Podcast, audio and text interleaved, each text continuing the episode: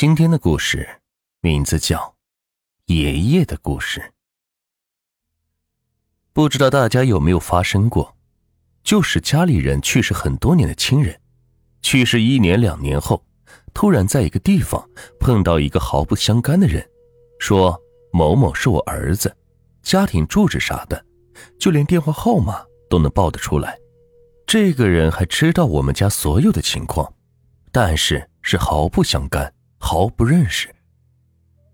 故事是这样的：那个时候我还小，还没有上幼儿园，才刚刚开始记事，也就是三到五岁之间吧。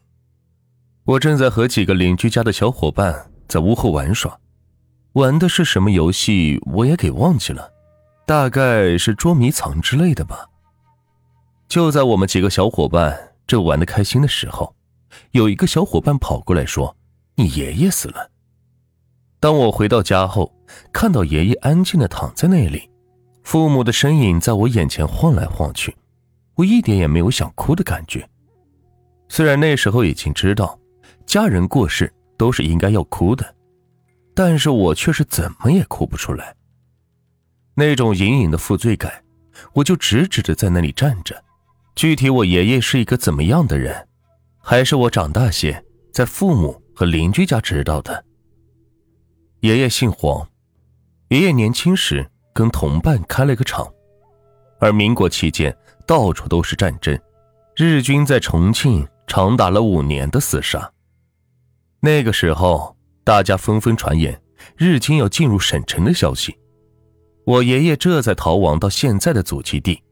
由于我爷爷生平是乐善好施，在当地一直被百姓称之为。黄大善人，有了这个头衔，自然是要比普通人需要付出大量的财力和物力。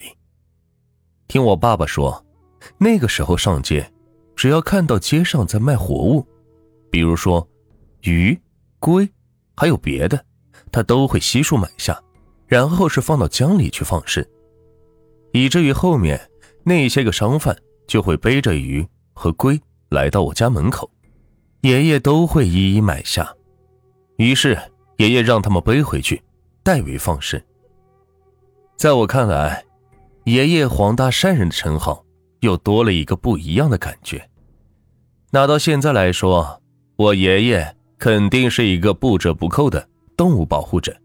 我爷爷在三十岁左右的时候开始喜欢道家的传说，整天吃素，连猪油和鸡蛋也不沾了，豆制品。成为了他主要的营养来源。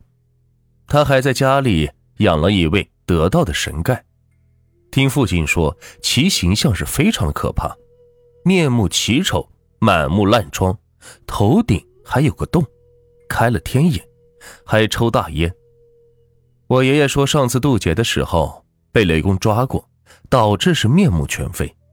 他能解析前身，预知未来，所以我们全家。把他是供若神明，我大伯也跟我描述过那个神盖，有半边脸是烂的，跟火烧过一样，自称是因为上一次渡劫，每五百年就会渡一次这样的劫难，之后有一种似曾相识的感觉，这不就是小说里的情节吗？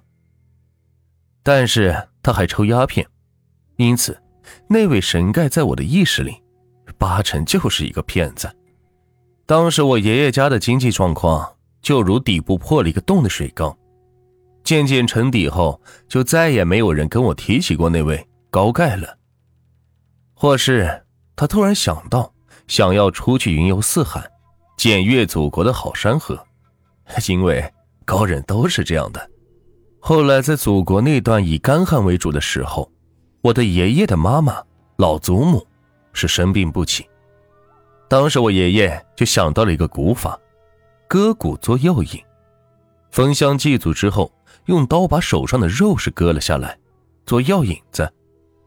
刚上小学的我听到这里是忍不住问父亲：“那老祖母到底吃了没有啊？”我父亲说：“哪个父母会吃儿子的肉呢？”所以到现在我都不知道。我老祖母到底有没有吃我爷爷的肉？到底是好没好？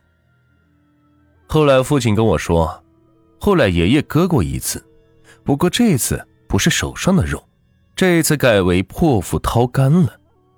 我瞪着惊恐的双眼，急切地问我的父亲：“爷爷有没有掏出来啊？”父亲说那次爷爷没有成功，因为刚在肚皮上开个口，就疼得昏死过去了。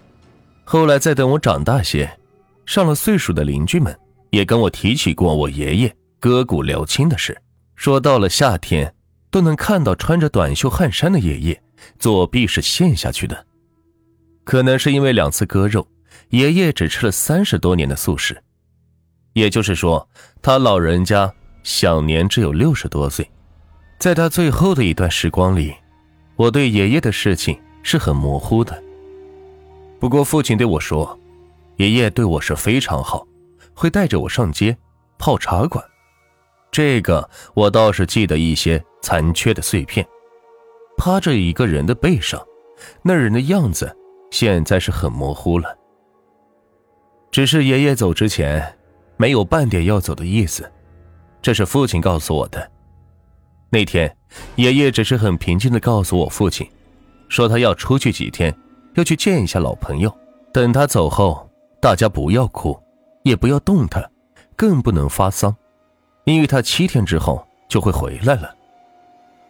我父亲和我大伯听我爷爷的话。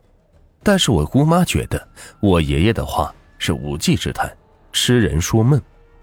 这也难怪，这种话谁会相信呢？姑妈也是兄弟姐妹中最小的，读的书也是最多，又是知青。于是我爷爷的遗体是运到了乡下的亲戚家，然后我那个亲戚家要办喜事，姑妈就闹着要把爷爷的遗体送上山去，入土为安，说是人都快臭了。于是我父亲就来到我爷爷的遗体面前，抓着我爷爷的手，轻轻的晃着，抓着关节，也是能活动。父亲对我姑妈说：“你看，这人都走了六天，身上还是可以活动的，这肉也还是有弹性，怎么会臭呢？”但是不管我父亲怎么坚持，姑妈就是不听，坚持要送上山。结果我爷爷就这样。还是被埋了。据我爷爷的话，还有一天。就在我爷爷过世后的一个夏天的黄昏，那件事发生在我父亲工作的地方。有天，突然接到一个电话，父亲接到电话回来后是一脸的惊讶，后面还跟着一大帮子的人，七嘴八舌的议论着：“怪了，怪了，这事太奇怪了。”